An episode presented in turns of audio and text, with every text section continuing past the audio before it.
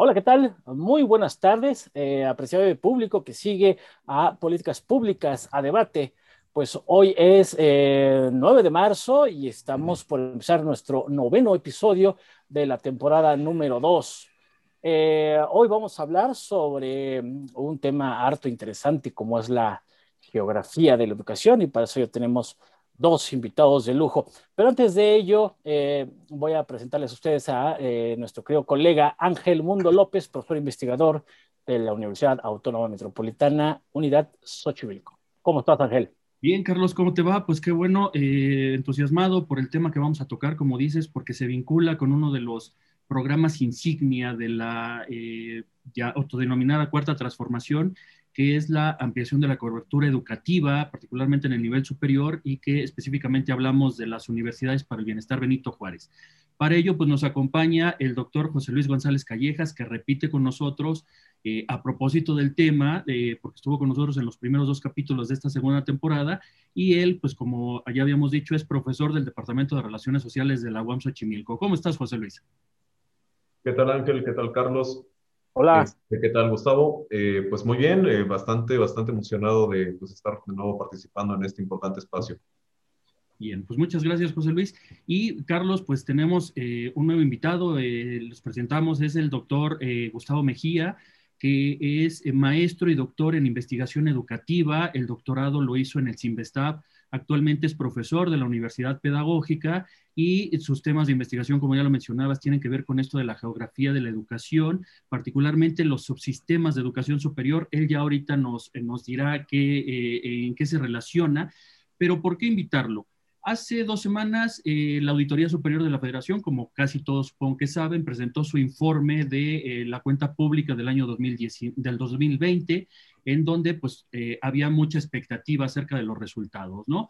Se mencionaron y se expandieron ciertos comentarios acerca de los sobrecostos del aeropuerto, que es en lo que se puso más atención, tanto detractores como defensores de la 4T, para que después la propia Auditoría Superior de la Federación terminara decretándose eh, pues incompetente y esto lo que ocasionó fue dejar de lado mucha información del resto de los programas. Particularmente, eh, la revista Proceso en su número 2313, en voz de Mathieu Tourleir, decía eh, estas grandes omisiones y que tienen que ver con las, universidades Benito Juárez. Me pareció importante invitar a Gustavo y a José Luis Carlos porque Curiosamente, esos resultados tienen mucho que ver o se vinculan mucho con investigaciones que ya desde hace tiempo atrás Gustavo y José Luis habían llegado prácticamente al mismo puerto, pero mejor que nos platiquen ellos, ¿no? ¿Cómo ves?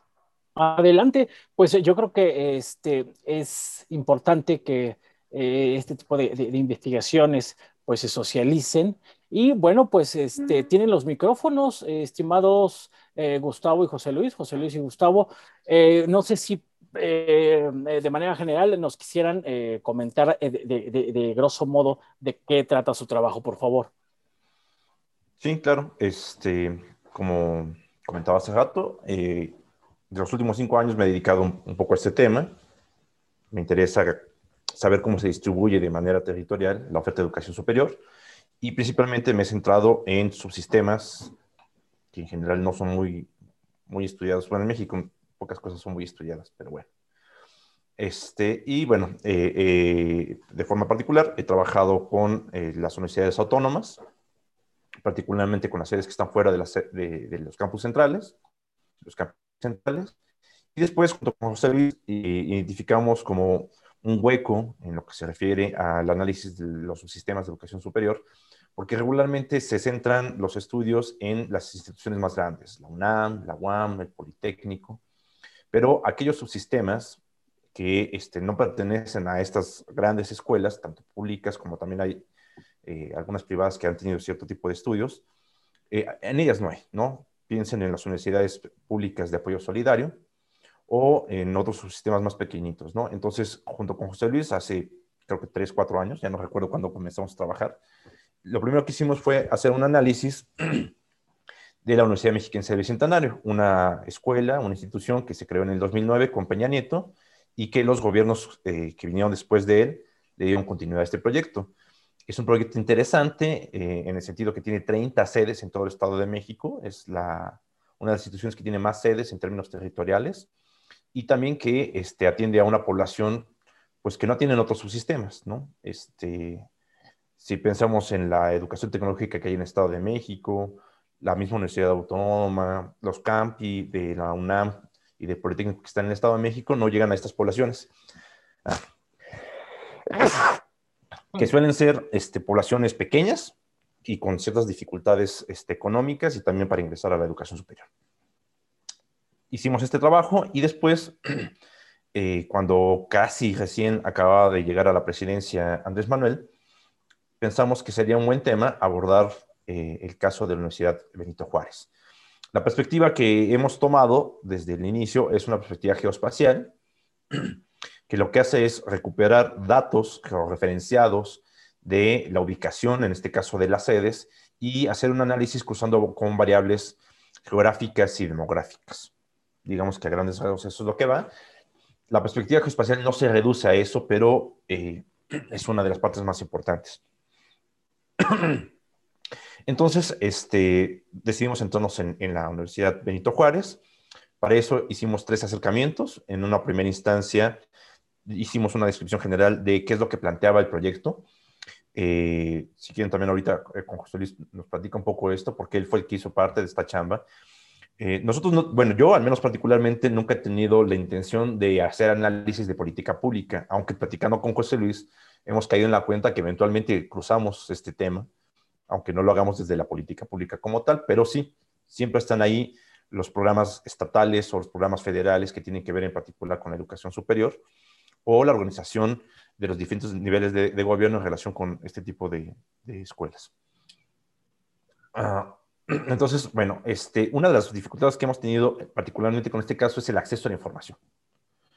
¿no? Eh, uno, el acceso a la información y dos, eh, eh, el problema con este tipo de situaciones es que son, fenómenos vivos, por decirlo de cierta forma. ¿no? Entonces, cuando, por ejemplo, estábamos estableciendo eh, el número de escuelas que ya estaban funcionando, cada mes, cada dos meses, cada tres meses, resultaba que ya había más habilitados. O a veces unos dejaban de estar trabajando porque les habían quitado la sede, que casi siempre eran sedes provisionales, ¿no? Entonces, eso lo dificultaba, pero también, por ejemplo, se dificultaba porque la oferta que tenían fue modificándose con el tiempo. Por ejemplo, una que nos causaba mucha risa a José Luis y a mí era la licenciatura en educación física, entre paréntesis, béisbol que al último, al menos en la última versión de este, ya nos ofreció. Y no solamente era así, sino había muchos elementos de la propuesta original que se iban modificando sobre la marcha. Y a veces, eh, particularmente José Luis fue el que se dio cuenta que había estas modificaciones a partir, se dio cuenta él, a partir de los discursos ya sea de López Obrador o eh, de Raquel Sosa, que era la que dirigía esto, no sé si todavía sigue a cargo, se iban haciendo modificaciones y eso fueron, esos fueron dos problemas para tratar de eh, entender qué es lo que estaba sucediendo con la institución. El acceso a la información y la modificación de, de, sí, de lo que la misma institución iba, iba planteando, ¿no? Eso fue como complicado. Entonces, les comentaba, hicimos un acercamiento, varios acercamientos.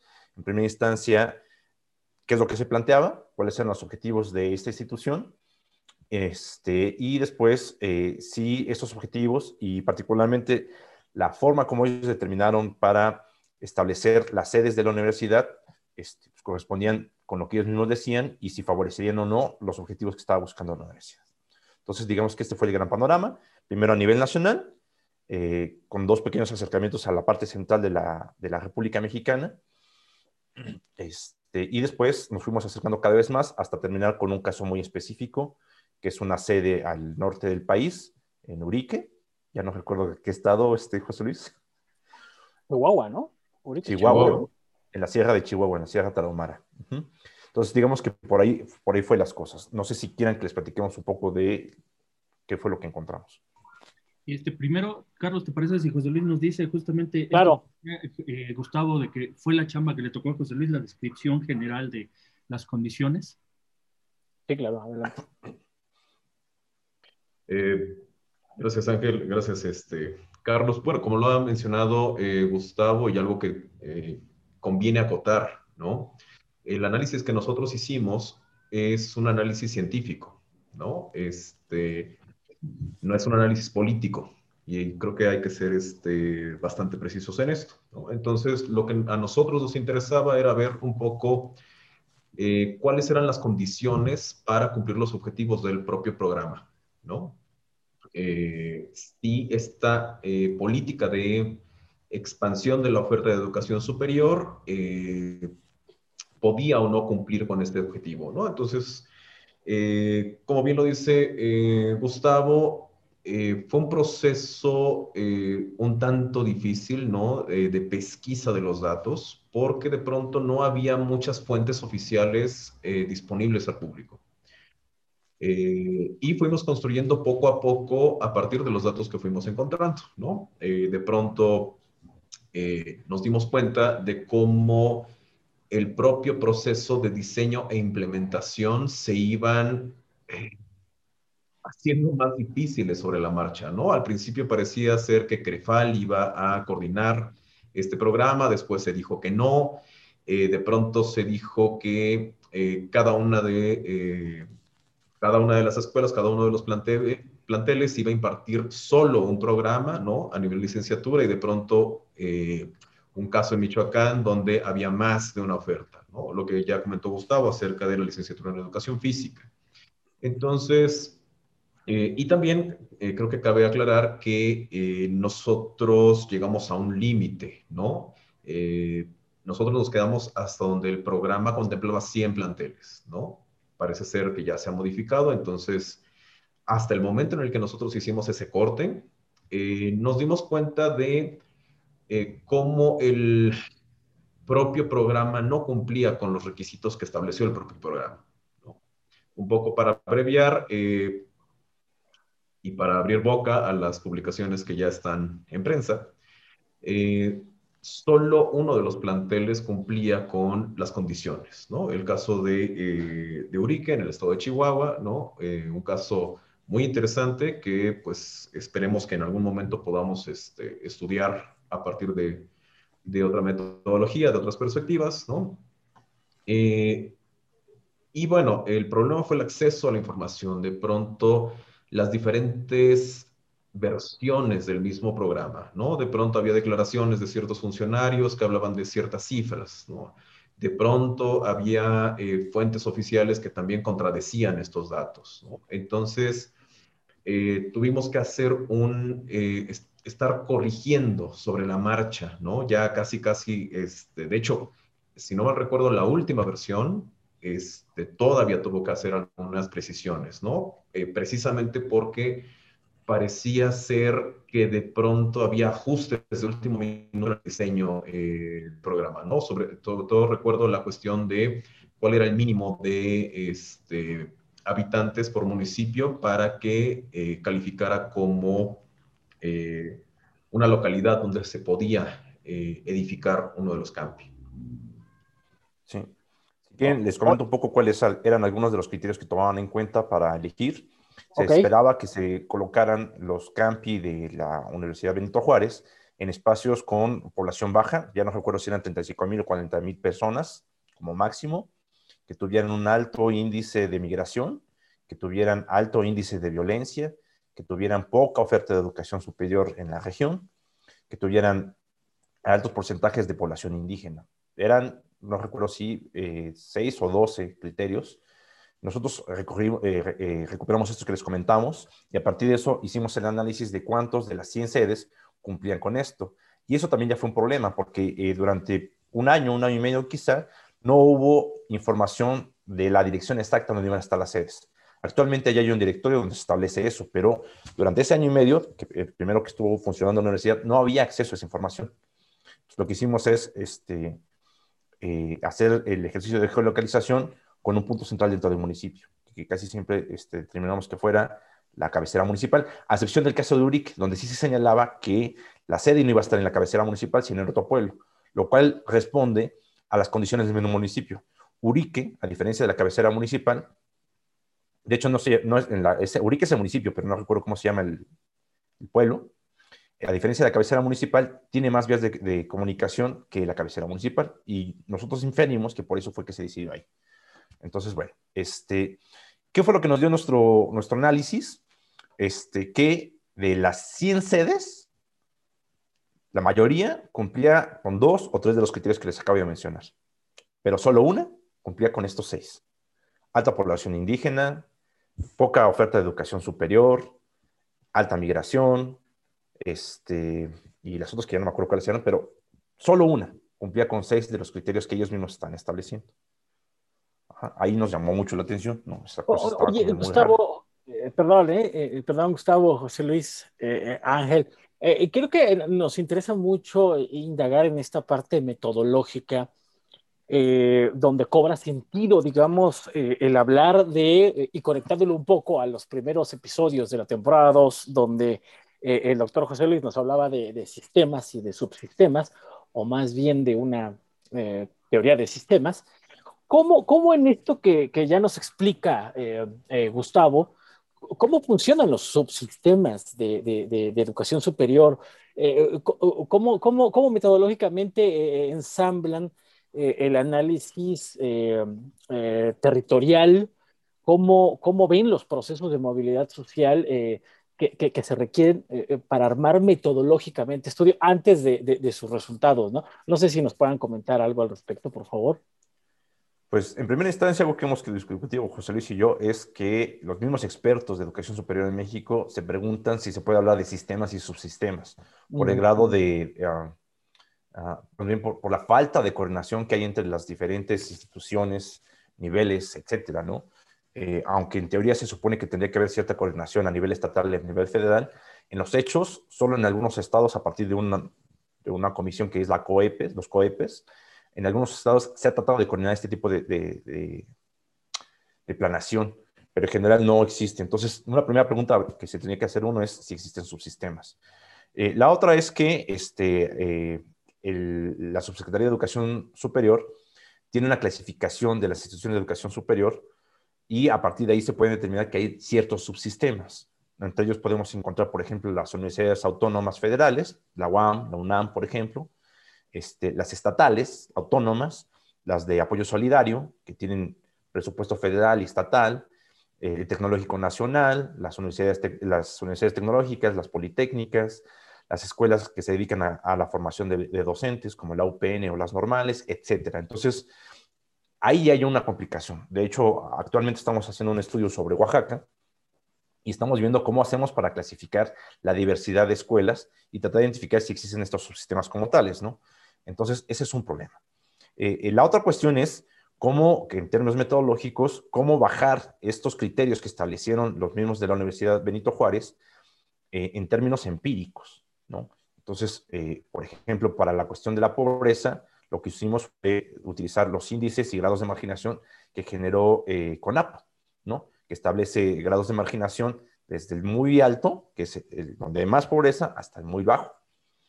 Para la cuestión de la violencia, ahí fue un cohete porque tuvimos que generar un índice a partir de la cantidad de muertos que tenía registrados en los últimos meses este, INEGI.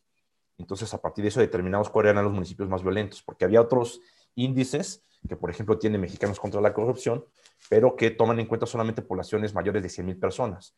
Y los municipios que nosotros eh, analizamos, en los cuales hay sedes de la Universidad Benito Juárez, pues tienen menos de 100 personas. Entonces tuvimos que generar nuestro propio índice.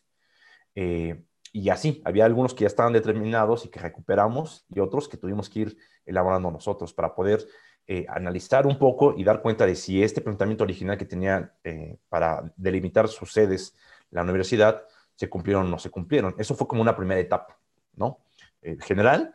Y otro de los descubrimientos que tuvimos es que si acercamos el foco, porque tenemos un panorama general, de la República Mexicana, si acercamos el foco a la parte central, ahí hay un montón de congruencias, porque uno de los lugares donde hay más sedes de la mexiquense, digo mexiquense, de la Universidad Benito Juárez, es el centro del país, el Estado de México y la Ciudad de México, que son espacios que tienen mucha oferta de educación superior, que son espacios que no hay pobreza, que son espacios donde no hay altos niveles de migración, que son espacios con poco porcentaje de población indígena. Entonces, en una primera instancia, solo una de las sedes cumple con varios de los criterios que nos establecieron y por otro lugar, en espacios como el centro de la República Mexicana, hay un montón de sedes que no tienen nada que ver con lo que se estableció en un inicio. Sí, o sea que eh, socioterritorialmente hay una eh, ambigüedad bárbara, ¿no? Eh, Gustavo José Luis, pues ya, estamos por, por, cerrar el tiempo de nuestras cápsulas y, pues quisiéramos proponerles una segunda donde pues abordamos todos los temas subsecuentes que, que van saliendo, que son, eh, son, son bastantes. Yo me imagino que Ángel Mundo, al igual que yo, pues trae muchas preguntas. Eh, y, pues, ¿cómo ven si, si, pudiéramos contar con su apoyo, con su gentil intervención para en un segundo capítulo, es decir, el décimo de, de esta temporada, eh, nos pudieran comentar más, todavía más sobre estas investigaciones? ¿Cómo ves, Ángel Mundo? A mí me parece muy bien, Carlos, porque ya de entrada, pues estamos viendo cuestiones que, como decía José Luis, ¿no? Ellos hicieron un análisis no tan eh, vinculado a las políticas públicas, pero nosotros podemos evidenciar ya problemas de diseño que inevitablemente repercutirán en la propia implementación, pero eso yo creo que ya sería cuestión de ver sus resultados concretos y si nos los platican en el segundo, eh, en el segundo episodio, es el que sería el décimo, pues sería fantástico, ¿no? Entonces, eh, ¿cómo ves, José Luis, eh, Gustavo, nos acompañan? Y nos quedamos.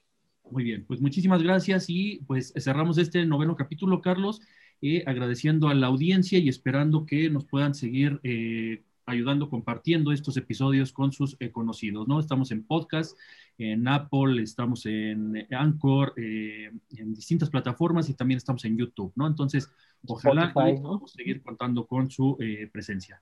Pues hasta la próxima, Carlos, hasta la próxima, Gustavo, José Luis, nos vemos. Gracias, José Luis, gracias, Gustavo, nos vemos en ocho días, hasta luego.